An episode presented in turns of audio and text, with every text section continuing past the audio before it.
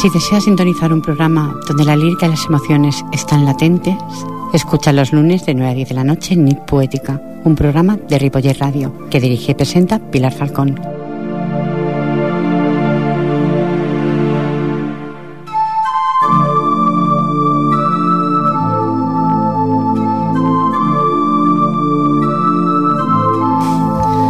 Amado Nervo escribió, si vivir solo es soñar, hagamos el bien soñando. Sueña, sueña que vives amando, que es tu solo fin, amar, y sueña que sin cesar vas los bienes derramando. Buenas noches, buenas noches, sean todos bienvenidos a Nit Poética, que es un espacio de radio que solo tiene una pretensión, y es llegar a sus hogares y a sus corazones. El equipo de este programa les saluda cordialmente y les invita, ¿eh? A que se queden junto a nosotros. Para ello cuento con Jordi Puy en mi sonido y que les habla la incondicional de ustedes, Pilar Falcón Cumansem.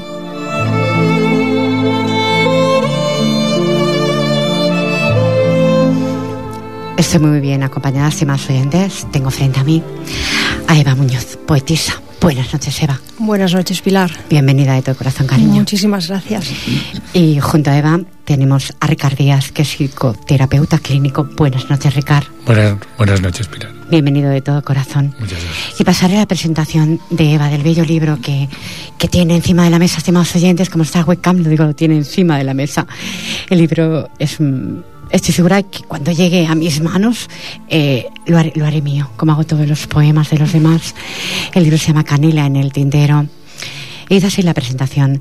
La escritora siempre fue, fu- no, per- perdón, la escritura siempre fue un medio de desahogo para Eva Muñoz de San Feliu de Llobregat en Barcelona. Digo, donde vives, ¿no, Eva? Sí, tanto. si bien sus primeros trabajos en prosa fueron espontáneos e impulsivos, dando como resultado textos llenos de arrojo y sentimientos encontrados.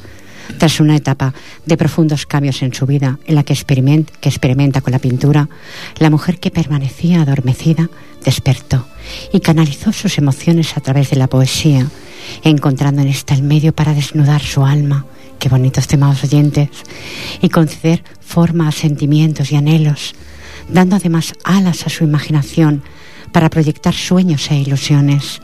Sus poesías íntimas y estrechamente ligadas a sus vivencias desean en todo momento establecer un contacto directo con el lector que se sentirá fácilmente conmovido e identificado con su lectura, reconociéndose en sus versos, ilusionándose con ellos y aligerando su propia carga. Eva Muñoz reflexiona a través de su poesía consigo misma y con el lector en su profundo diálogo destiempo.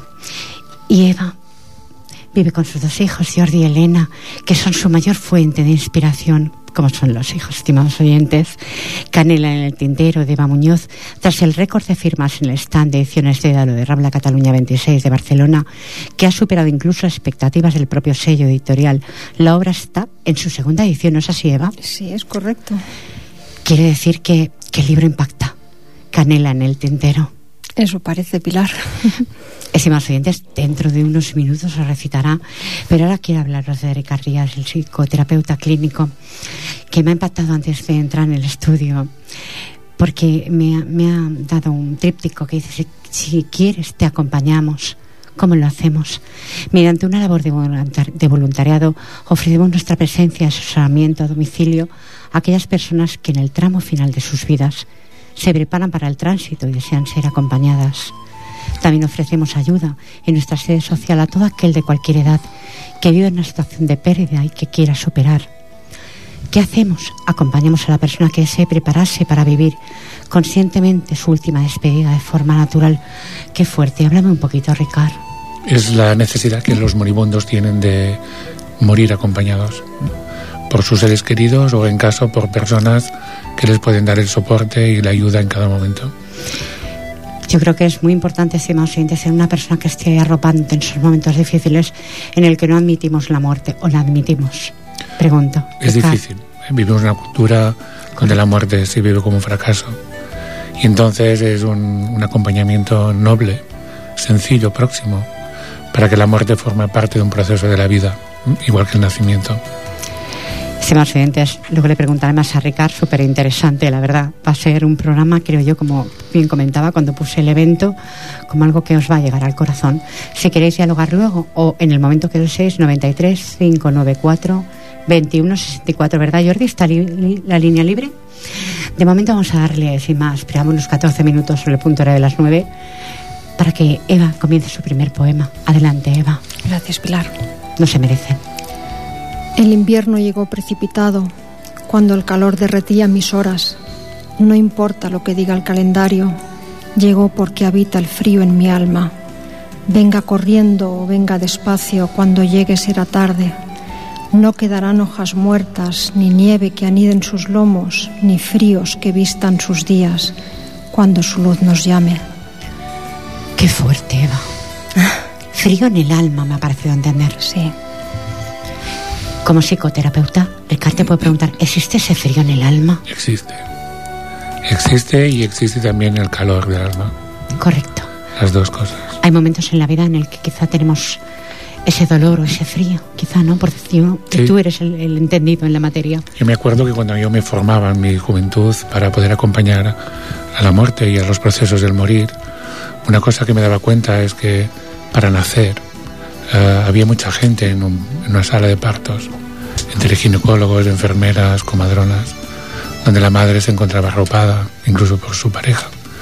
Pero al morir, casi muchos moribundos estaban solos. Es verdad. Con la puerta cerrada. Y allí nos preguntábamos, ¿quién eran los comadrones de la muerte? ¿Quién ayudaba a hacer este tránsito y este paso? Y ahí pudimos hablar desde el frío del alma y el calor del alma.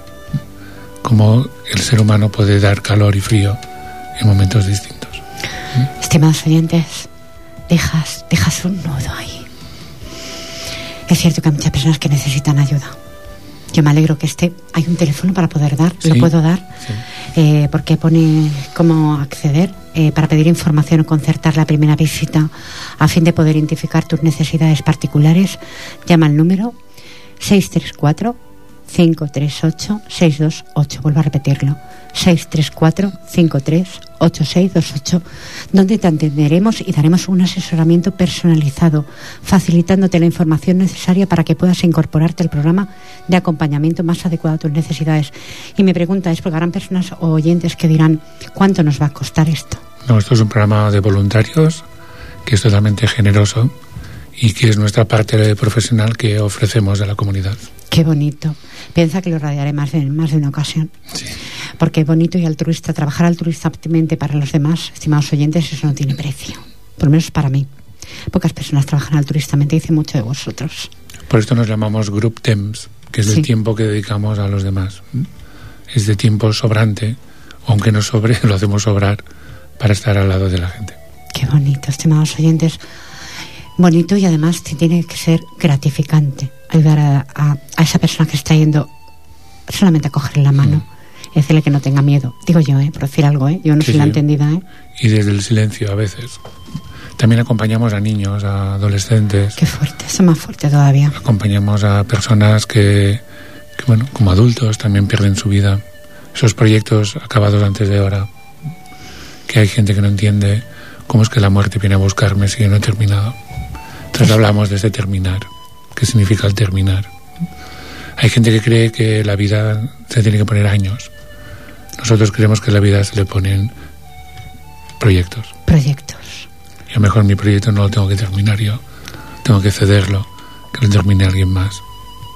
Entonces desprenderme de él es aprender a vivir. Sí, porque pensamos, bueno, creo yo, ¿eh? que todo nos pertenece, hasta nuestra propia vida, no es cierto. Con No. nuestros hijos. Exactamente. Una madre antes de morir piensa en mis hijos que nos va a cuidar. Claro. Entonces, Sin mí no van a hacer nada. Exacto. ¿No? Darse cuenta que este vínculo es un vínculo materno, natural y humano, pues los hijos su tendencia es a crecer, con Lógico. madre y sin madre. Entonces ver cómo son maduros, cómo evolucionan, y es un regalo también. Es un regalo teneros aquí a los dos hoy. Eva, adelante. Otro poema para los oyentes. Me resisto a marchar de tu lado, aunque ya no estés, aunque mi futuro sea inapetente sin ti, y mis dedos tan solo un arañazo en tu larga sombra, convertida casi en ausencia. Si no fuera porque me reconozco en lo que sientes, si no fuera por los recuerdos marchitos, me hubiera creído suplantada en tu pensamiento. Cortito, pero con con fuerza. Con fuerza. Sí, mis poesías son bastante cortas. Pero con fuerza, no, ya te leo ya. te leo. No puedo leer a todo el mundo que tengo ahí, pero sí, le leo porque me interesa. Pues, estimados oyentes, no sé ni en qué año hice este poema, sí, el 2010. He sacado el baúl de los recuerdos. La esperanza de un reencuentro. No me pida que le dé la esperanza. Yo no soy nada más que un ser mortal, sin privilegios, con temores pero con la esperanza vivida de otra dimensión en otro lugar. Lo que yo viví, lo debo contar. Fue mi experiencia personal y será hasta mi final. La esperanza del reencuentro, yo no soy nadie para proclamarla, pero seguro que su corazón dicta que existe ese lugar. Busque, busque las respuestas en el corazón, aunque exista tanto dolor. Seguro, seguro que las encontrará. Y viva, viva, porque el destino así lo decidió. El destino nos mece en ocasiones cruelmente y lo debemos afrontar. Es un aprendizaje más de la vida. Ella nos pone a prueba y lo debemos aceptar. No, no cierre el capítulo de su vida. Tiene un porqué su existencia y un porqué luchar. Dos flores nutren su vida y por ellas debe resurgir del dolor que invade su corazón. El dolor, láncelo al viento y pida al cielo paz y sosiego. Mi pluma, ay, mi pluma de nuevo resurgía en un cajón olvidada. Mi folio de nuevo se plagaba de palabras, mientras mi corazón dictaba. Para Marina, con todos mis respetos. Qué bonito. Realista. Es alguien que no afrontaba ese dolor. Mm. Te hubiera necesitado.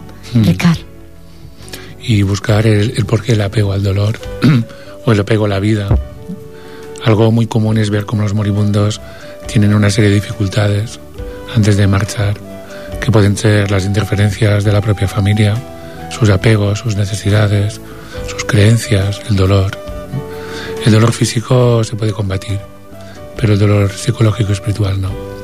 Y eso es un trabajo que nos debemos a cada uno de nosotros. Conforme yo madure, mi muerte será de una forma u otra.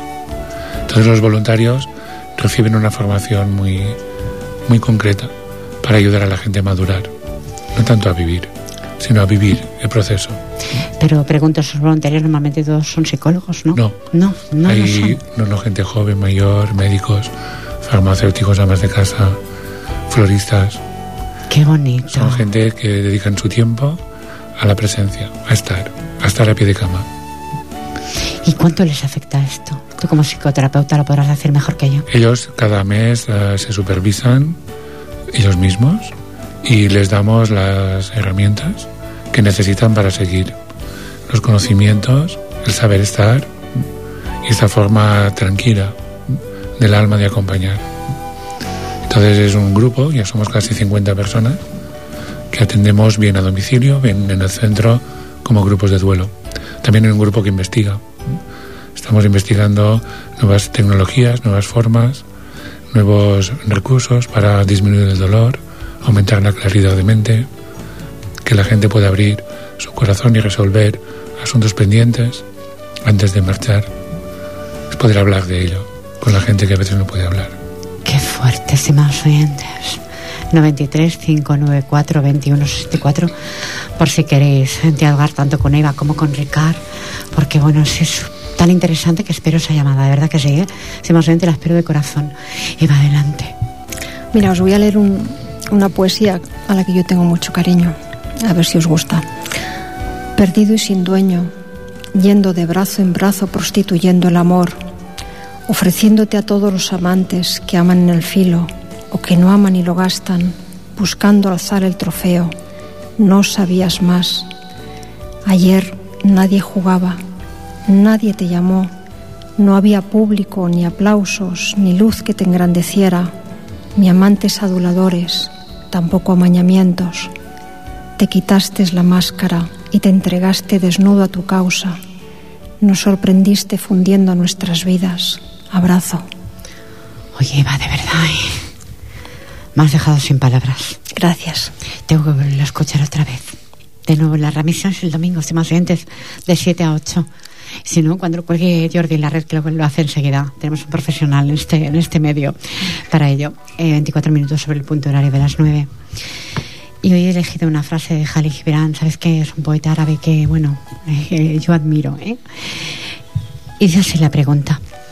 En la voluntad del hombre hay un poder de anhelar lo que transforma su niebla interior en un sol. Y yo pregunto, voy a preguntar a Ricard primero. Ricard, ¿qué te dice esta frase? ¿Anhelamos los seres humanos? A mí me conecta mucho con el trabajo que hacemos de acompañamiento, en el sentido de que transformar eh, la oscuridad en luz.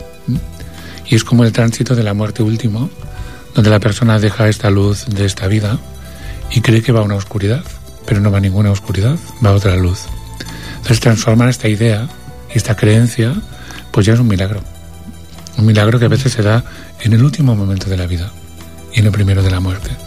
Entonces en este tránsito, en este valle, en esta frontera, es cuando la familia, los seres queridos, necesitamos aprender de los que se van. Creo que este es el mejor regalo, es el testimonio de cómo se vive y cómo se muere. Antes comentaba que morimos conforme vivimos tiene mucho que ver con esta reflexión que nos propones.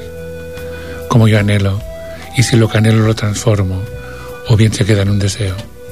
Entonces hay gente que vive muchos años deseando, pero nunca ejecuta ni consigue. ¿Y por miedos, pregunto? Por miedos, por miedo al riesgo, por miedo al compromiso. Miedo a los demás, a que miedo digan. a que, ¿no? me quieran.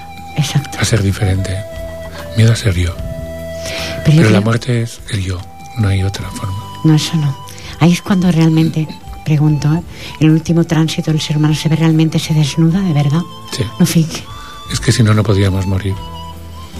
Hay un paso previo que los voluntarios y los profesionales hacemos, que es descargar el moribundo. Un paso previo de unas horas antes de la muerte. Es como dejarlo tranquilo de que, que se puede ir, que se puede ir en paz. Que no le queda nada pendiente, ¿no? Por los que algo. estamos aquí seguiremos. Correcto. Con más o menos acierto, pero seguiremos. Porque nadie es imprescindible en esta no. vida. Y nadie. necesita también el permiso para liberarme. Con gratitud, con amor, por los años compartidos, por las experiencias, por las palabras. Yo siempre digo a los hijos a decirles os quiero, a los padres y viceversa, porque decirlo en el hecho de la muerte sabía poco. Pero eso me lo dices cada día. Correcto, no en el final, ¿no? Entonces, claro, este ejercicio es un ejercicio de vida. Entonces, hay muchos hijos que se dan cuenta que en el momento de la muerte aprenden a transformar este anhelo de haber oído a mi padre decirme te quiero. Y ahora como padre lo puedo decir a mis hijos. Son... Ay, de verdad me estás dejando, Ricardo, de verdad me estás... Es tan fuerte lo que está diciendo. Sí. Espero que esté escuchando a mi hija Monse. Le va a encantar este programa, te lo puedo asegurar. Los hijos son el testimonio de lo que viven. Entonces ver una familia unida al entorno del moribundo también es un regalo de amor. Y con el respeto y el silencio, teniendo en cuenta que ellos oyen, oyen a otro nivel. No sé. Pero están. No sé. Eh, yo siempre, siempre he comentado, eh, he dicho que nunca se puede hablar delante de una persona que esté en coma, delante de un moribundo, porque se oye, lo oyen. Lo último que pierden es el oído, dicen, ¿no? Sí, Tú sí. me lo dirás mejor. ¿Y tanto? En que el último pierde el oído, entonces lo que no puede ser es que se peleen entre las familias, que también lo hacen. Se pelean antes por la herencia o por cosas, cosas materiales o este reloj.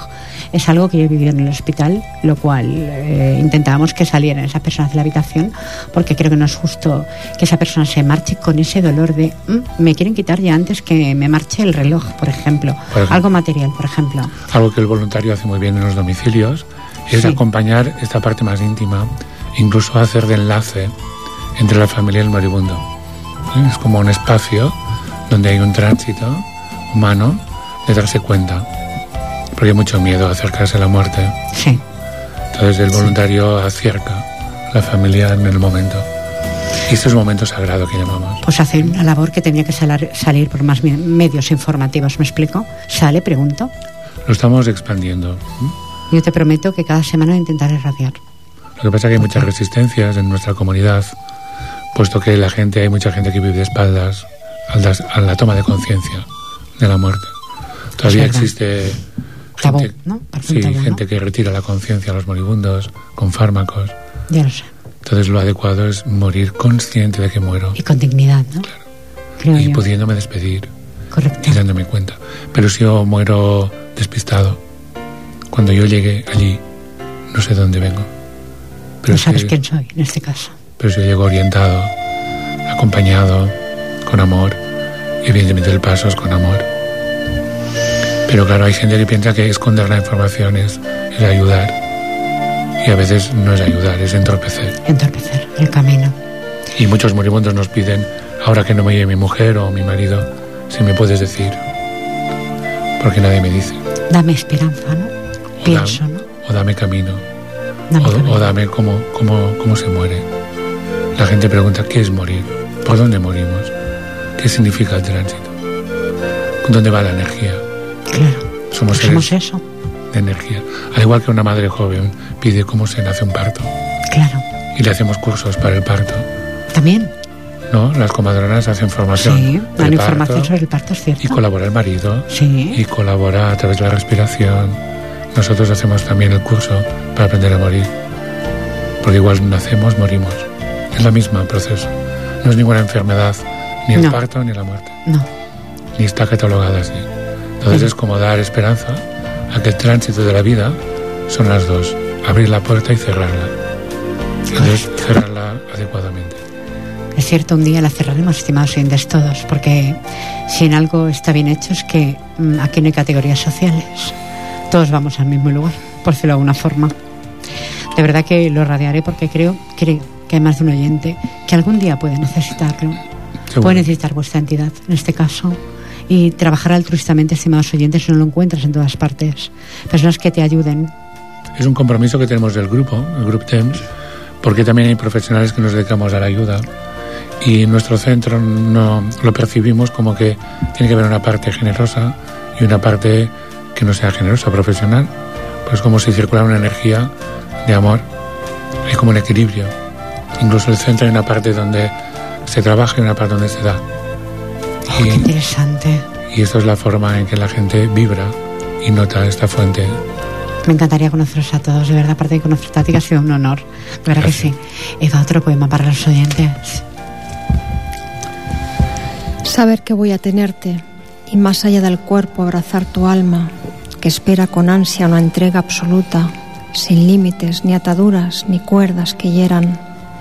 De los minutos ganados nacerán los besos y de los segundos perdidos las caricias de otoño. De las tiernas horas caerán los gemidos viejos ante la abrupta neblina del mundo y en la estancia fría de las cuatro paredes de pánico se morirá nuestro amor.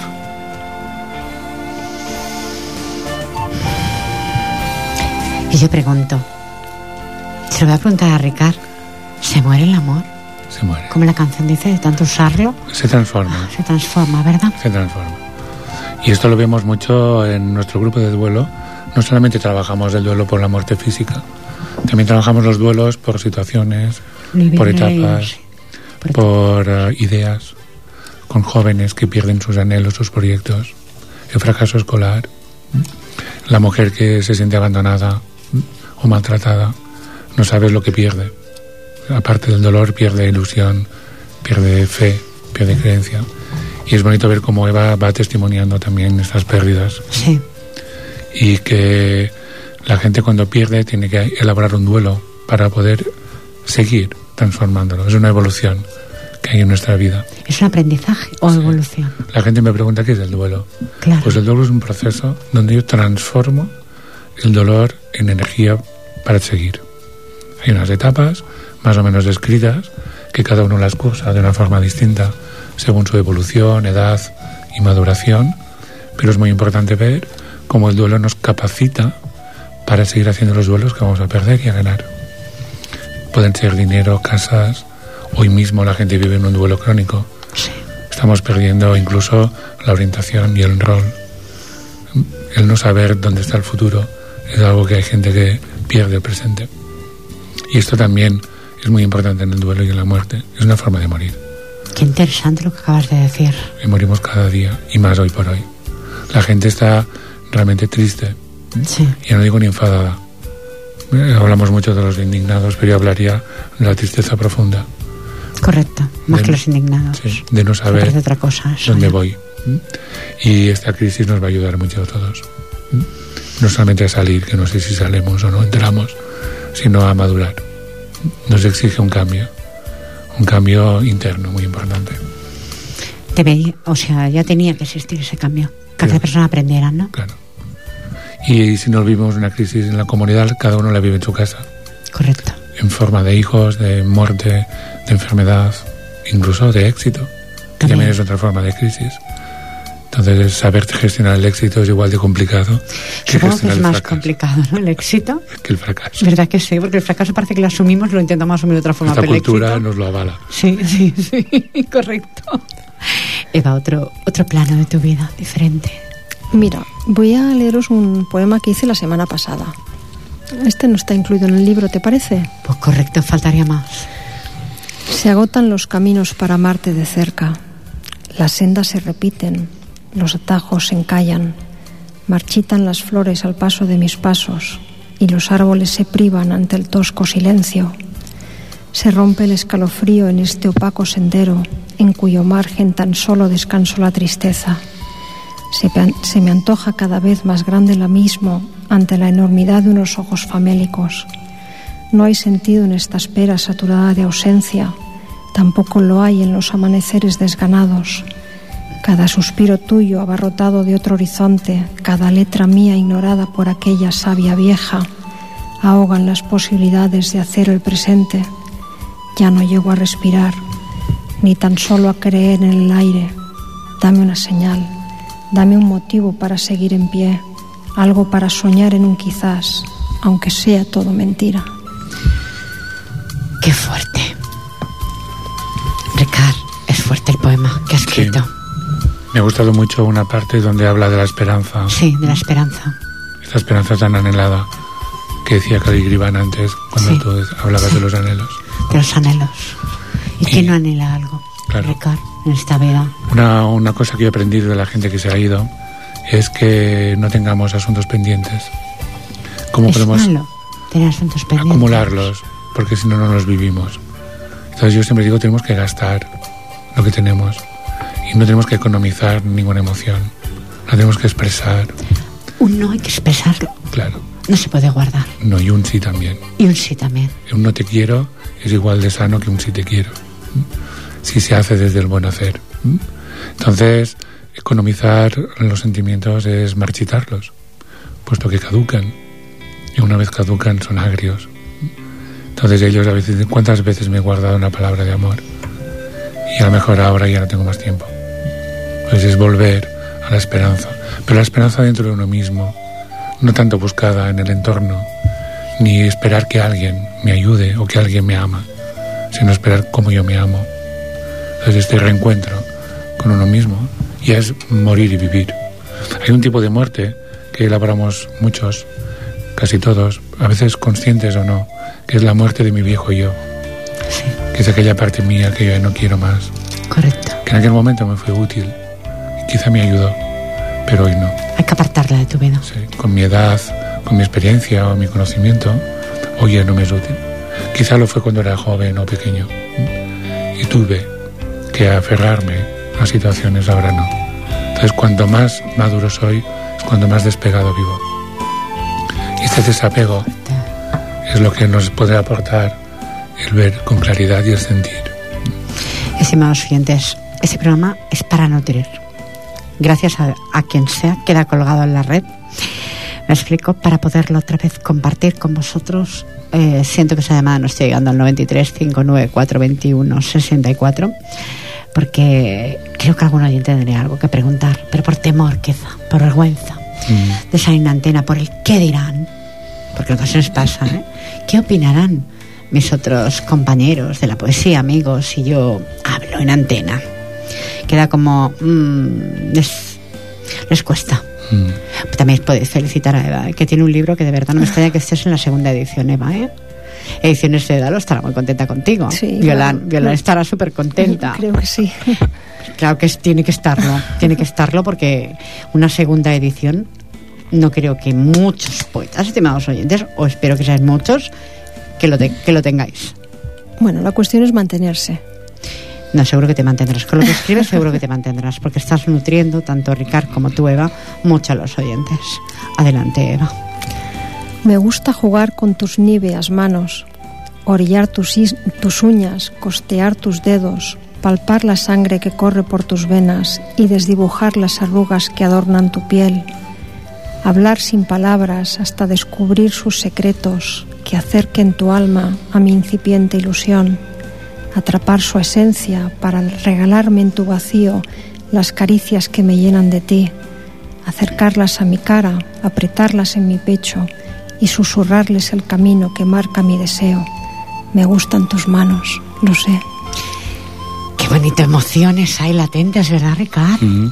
Bueno, yo no... Y como bien destaca la proximidad y el acercarse a alguien, al igual que la vida y la muerte.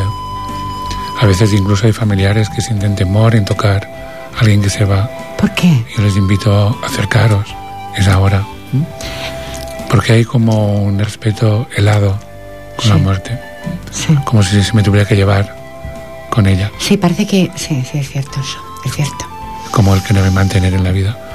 Y los niños, por ejemplo, cuando ellos son los que mueren, ellos sí necesitan estas manos que hablaba Eva. Sin el abrazo no pueden morir. Entonces a veces hay padres que en un momento de tránsito, cansados ya de todo el proceso, quizás cuando se apartan un poco, para que buenas enfermeras se acerquen y hagan de, de rol materno. Qué, qué, buena aportación que hace esta enfermera pudiendo coger este niño y despedirlo. Qué fuerte. O sea que las manos, la proximidad. La proximidad de las manos, del abrazo, de ese momento. Y que te quiero preguntar, como psicoterapeuta, cuando una persona se ha ido porque no has podido estar con ella en ese momento, ¿eh? has sonado el teléfono, también se había ido, ¿es importante que te sientes a hablar con ella? Sí. Yo lo he hecho. Hablar o escribir o dibujar, expresar. Hablarle, hablarle, cogerle las manos y hablarle. Hablarle y... Contarle lo que yo quería contarle. Lo he hecho. y despedirte. Sí, hay que me dice, no serías capaz, Pilar, y tanto. Lo necesitaba. Claro. Necesitaba hablar, expresarle lo que yo sentía, me da igual que estaba ya frío. ¿Me explico? No, no me impactaba eso. Yo algo que les digo a las familias es cuando se muere alguien, un ser querido, que este ser querido lo pierde todo.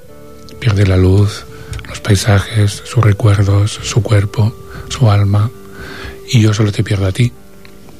Con lo cual hay un gran perdedor, que es el moribundo. Que es el que se va.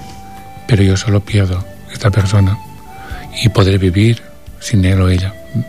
Y esa es la, la, la esperanza de aprender a vivir sin ti o sin aquello o sin esto. Pensamos, eh, pregunto, eh, que todo nos pertenece. Hay una, un sentimiento de apego y de posesión que no nos ayuda a crecer. No. Al no. contrario, nos ancla en la dificultad día a día de las cosas materiales, Correcto. del éxito, del dinero, de no sé, cada uno verá. Pero lo importante es vivir cada día como desprendiéndome de todo aquello que no me pertenece, porque nada es mío. Es verdad. Entonces, Qué fuerte. esta actitud frente a la vida es la actitud que los voluntarios se preparan para estar. Porque no es un curso de capacitación solamente, es de actitud frente a la vida y frente a la muerte. Y supongo que estas personas que trabajan con vosotros mmm, tienen que tener un gran corazón. Mm. Para ¿Y? este trabajo, un gran corazón. Y miedo, también tienen miedo. Lógico. Y este miedo les ayuda a seguir y a investigar. El miedo ayuda a seguir. Claro. El miedo libera una energía que es protectora. Gracias al miedo podemos estar a mejor aquí vivos hoy, porque nos hemos ahorrado un accidente o hemos evitado una toma de decisión quizá de riesgo en un negocio, en un matrimonio, en una carrera profesional. Y el miedo, si lo sé manejar, me ayuda para, me protege. Si no lo sé manejar, me paraliza. Es verdad, es cierto. Entonces, una, dos energías. La energía paralizante y la energía que me facilita seguir. Gracias al miedo podemos también morir. Es este respeto y esta prudencia. Además, qué voces tan dulces, estimados oyentes, como una noche tranquila ante la musiquita, ¿verdad? Como muy tranquila, como muy... ¿Estás bien, Eva? Muy bien, gracias Pilar. Me alegro. está muy bien, Eva, está, está muy bien acompañada además. Adelante, Eva, otro poema para los oyentes. Cuando todos estéis dormidos, desnudaré mi alma de tormentos e invitaré por una noche a la lujuria latente. Mis sábanas no recuerdan las arrugas de la pasión. Mañana, cuando despierte, lavaré con jabón mis manos para que nadie sepa que deseaba amarte y la espuma, confidente, será cómplice de mi placer. Mm, cambia el tema ahora. Sí, ahora es totalmente vital. Sí, sí, ahora es con fuerza. Con vida. Con poderío. Ahí está la Eva. Hay un poquito de todo en mi, Sí, en mi poemario. Hay una parte de desamor muy importante, de amor y de sensualidad. Y hasta ahora ya podía leer uno de sensualidad, ¿no? Por supuesto. Vale. Siempre, como digo yo, estimados oyentes, eh, vienen poetas que leen muy sutilmente. Entonces, si es erótico o sensual, no tiene por qué dañar a nadie. No tiene Para que ver el horario. Para ¿Me nada. explico? No tiene que ver. Ahora, mm, algo que sea fuera de contexto, eh, no lo puedo admitir. ¿Me explico? Pero no lo es, tu- no lo es ni el tuyo ni el muchos que pasan por el estudio. Podemos Hay hablar que- de lo que sea, ¿verdad? Por supuesto. Conservando la elegancia. Conservando la elegancia, correcto. Yo creo que nunca nos podemos salir, como vulgarmente se diría, del texto. Tenemos que estar ahí, ¿me explico? Dentro e intentando llevar pues un orden. Yo creo que en la vida hay que llevar un orden, ¿o no? Claro. El orden nos clarifica la mente, No. Nos ayuda Os ayuda. y nos da también unos valores, ordenar estos valores. La muerte también es muy importante recordar el valor de la muerte. Según las culturas y religiones, y hoy tenemos la gran oportunidad de compartir con muchas tendencias filosóficas y religiosas del mundo árabe, del mundo africano, del mundo occidental, oriental, y nos dan tanta riqueza, todos juntos. Ven la vida de diferentes formas, es Claro, cierto. la la muerte. muerte, la muerte, perdón, la muerte de diferentes formas. Pero esto nos nutre, nos, nos hace más capaces. Pero a lo mejor a veces no sabemos acompañar a alguien que no sea de nuestro entorno. Y esto también nos obliga a leer, a investigar, a buscar, a saber Qué interesante, estimados oyentes, de verdad, ¿eh? lo que llamamos la etnoenfermería, ¿no? El cuidar a través de las etnias. Etnias. Y que ¿no? ver que cada uno necesita una cosa distinta y también una muerte distinta. Y estar sin interferir es un, un trabajo muy, muy elegante, como decía. ¿m? Sois unas personas excelentes, de verdad que sí. ¿eh? De verdad que lo, lo radiaré, lo prometo radiar continuamente por si alguien nos necesita. Hay muchos voluntarios que llevan muchos años preparándose para ello. Me lo imagino que no debe ser una cosa de un día ni de dos. Eva, otro poema porque ya nos vamos ya mismo. Seguimos con la línea del último. ¿El último? Nunca digas el último. Yo siempre digo, no digas el No, nunca con el, último. con el último que he leído me refiero. De acuerdo. sí, sí. No vengas puntual como siempre. Ven a la hora esquiva, esa que yende tu sexo a los huecos de mi cuerpo, esa que ata mis ansias a tus manos sin remedio, esa que vuelca mi cordura y me postra tu deseo. Ven a esa hora que tan solo tú y yo sabemos, la que embriaga de locura y humedece los lamentos. Delicadísima, como tú, Eva. Gracias. Delicadísima. Prometí, prometí leer este poema, que lo tuve hace dos semanas. eh, se hace llamar Los ojos de mi alma. Queda ahí los ojos de mi alma. Y le hizo este poema a su madre, que aquí sí que hay mucho dolor, Ricard, en el Día de la Madre. Yo recuerdo aún tus bellas manos, sabían acariciar mis lágrimas y tus labios secaban mis llantos. Sabías devolverme mis alegrías. Tú, conmigo nunca te enfadabas, mis travesuras de tus desquicios. Tu dulce sonrisa era quien me hablaba.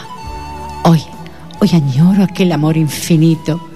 Tú, tú las heridas me las curabas, estrechándome entre tus brazos y yo, abrazándome en tu cintura, aprisionados como un arroyo. La verdad estaba en nuestros ojos, tú, tú dándome los más dulces sueños, dándome un mundo lleno de reposo. Y hoy dormidos están tus ojos. Extiendo mis alas, rompo el viento, amor de niño. Es hoy mi gran poder. Recordando tus días, tus te quieros, tengo el poder de hacerte volver.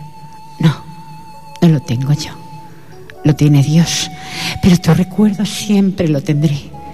La bondad de Dios así lo quiso. Diluvios de besos fui y seré. Mi madre, que estás en los cielos, y yo, hijo, yace hoy en la tierra. Ven a secarme el amargo llanto de tus bellas manos, yo quisiera. Quedo aprisionado en un arroyo, como abrazado estuve en tu vientre, de aquel amor infinito. Yo, yo añoro hoy el desquicio y estoy desquiciado por no verte. Aquí hay dolor. Hay mucho dolor. Mucho dolor. No sé cuánto tiempo de la partida de su madre, pero hay dolor. Pero mm, yo no juzgo esto y te voy a decir por qué.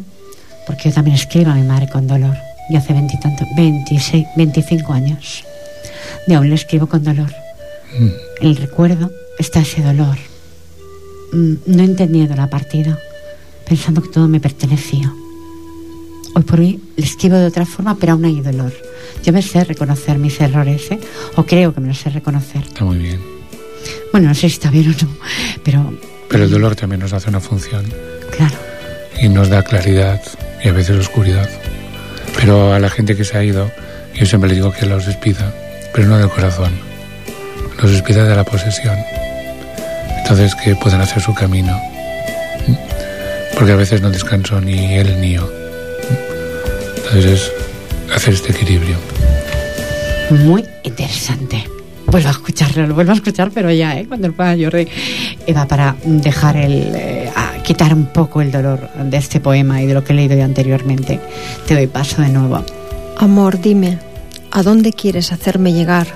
Te lo doy todo, y aún así me arrancas el alma y hasta logras que migre del interior de mis lágrimas por no sentir tu desafío. Dime hasta dónde, hasta cuándo. Habla de una vez, no te calles. Eh, ¿Por qué callan los seres humanos? Preguntó Ricard. Porque a veces eh, tienen miedo de oírse ellos mismos. No se quieren escuchar a sí mismos. No. Este es el silencio amargo de este interior. Pero es que el ser humano es, es muy simple. Es como una flor. Cuando se abre es cuando hay color. Cuando me cierro no existo. No existes. Qué fuerte. ¿Cuánto he aprendido de ti esta noche? Gracias a ti. Ricard, de verdad. ¿eh? Ojalá te hubiera conocido antes. Gracias por invitarme. No, gracias a ti. Y a Eva. Un breve poema da lugar para ya marcharnos, aunque no lo parezca. Pues este mismo, mira. A veces, cuando siento tu ausencia, me gustaría ser caracola, adentrarme en el abismo de tu vacío y envolver, envolverme luego con nubes blancas. Que ni tú ni nadie sepáis de mi dulzura estancada, solo yo y mi silencio. Solo tú es tu silencio. Mm, ¿Tu silencio o tu cómplice el papel? Preguntó Eva. Mi cómplice el papel siempre. Cómplice el papel. Sí. Como yo digo, son cómplice de palabras. Bueno, pues llegó el momento casi de la despedida, pocos minutos nos quedan y como creo que se alarga, empezaré por Ricard. Tú le dirás a los oyentes, Ricard. Pues yo despediría con un, un- grito a, la libertad de aprender a vivir y a morir. Y de que las personas eh, vivan el proceso de la muerte conforme la viven cada día. No para que solamente la muerte es está en cada momento, sino para que la gente aprenda que vivir también es morir. Y este binomio no lo pierdan nunca, en este equilibrio interno. A veces vivimos mori- muri- muriendo. Sí. Hay ¿Verdad gente que que sí? vive muerta, hay gente que nunca ha nacido, hay gente que se va sin haber experimentado. Puesto cuando hablan de la muerte infantil, que si es una muerte antes de tiempo, que yo no lo sé, pero en todo caso sí sé que es una muerte madura, porque ha sido su momento. Todo para un momento en esta vida. No importa que muera a los cuatro años, 20 o 50. Lo importante es cómo muero. Con esa dignidad que tú has dicho. Y con ese, Y con esa mano que le das. Y esta madurez Esa madurez. de cada moribundo. ¿Piensas que tienen madurez los niños que los adultos? Más no, pero hay niños que con cuatro años han madurado ya el proceso de su vida. Por el dolor que han pasado. o por las experiencias o por lo que han venido a enseñar ¿Tú piensas que esta vida se viene a enseñar y aprender y aprender correcto? las dos a dar y a recibir y hay padres que tienen que vivir esto y hay padres que no. Y hay niños que tienen que aprender a morir antes. Pero esto es algo que está para observar. Muchas gracias, Ricardo. A vosotros por Ha estar. sido un honor. Eva, ¿tú le dirás a los oyentes? Pues agradeceros a ti, Pilar, por haberme invitado, por haberme dado la oportunidad de dar a conocer mi poemario, Ricard por habernos acompañado. Por supuesto. Eh, con Ricard me, hace- me une una amistad de, de hace años, es un placer compartir, compartir mi vida con él, ya lo habéis visto. Y, y nada, agradeceros eh, el poder haber estado con vosotros esta noche. Estimados oyentes, es para mí el honor. Sintonía, Jordi. Nos marchamos. Para mí ha sido un honor tener a Eva Muñoz con su bello libro, que lo tiene aquí en la mesa, estimados oyentes, y que espero que la segunda edición la agote igual que la primera. Ricardea, psicoterapeuta clínico, ha sido un honor tenerte. Eh, eh, he pasado una hora que me hubiera, gustado, me hubiera gustado que hubieran sido tres, te lo prometo, porque me has nutrido, tanto Eva como tú, el alma. Gracias, Pilar, Gracias a por vosotros. tu amor y por tu amistad. Muchas gracias. Y a Eva también. Por supuesto estar. que sí. Gracias, Ricard. Gracias, Pilar. Gracias a ti. Solo una vez quedé callado. Fue cuando un hombre me preguntó, ¿tú quién eres? Pues estimados oyentes, este, corazón está, este programa está hecho con el corazón, ya lo sabéis. Es un programa en que los sentimientos fluyen, en el que no hay guion, simplemente cuatro palabras, para poder transmitiros todo lo que a veces pesa en el alma, sale a la luz. Siento esa llamada que no ha llegado para mis dos invitados. Hubiera sido un honor escucharos y que de una vez por todas desnudéis ese, esa cosa que lleváis dentro, que a veces pensáis, uff, ¿qué dirán de mí? No penséis eso. Realmente no somos quien para juzgar a nadie. Por lo tanto, siento esa llamada que no ha llegado de Eva Muñoz. Un honor haberte tenido. Ricardo Díaz igualmente. Jordi Puy, muchas gracias por estar en Vías de Sonido. Gracias oyentes a todos los que habéis sintonizado, aunque no hayáis llamado, pero sé que habéis estado ahí en la red y os lo agradezco muchísimo. El próximo lunes no habrá programa porque es festivo, pues así que nos vemos un poquito más tarde, unas semanas más tarde. Os agradezco como siempre vuestra escucha, os digo que os quiero y que tengáis el alma en paz, que es muy importante en esta vida. Recibir el saludo cordial de esta incondicional de ustedes, que es Pilar Falcón. Feliz semana y feliz descanso. Bona nit.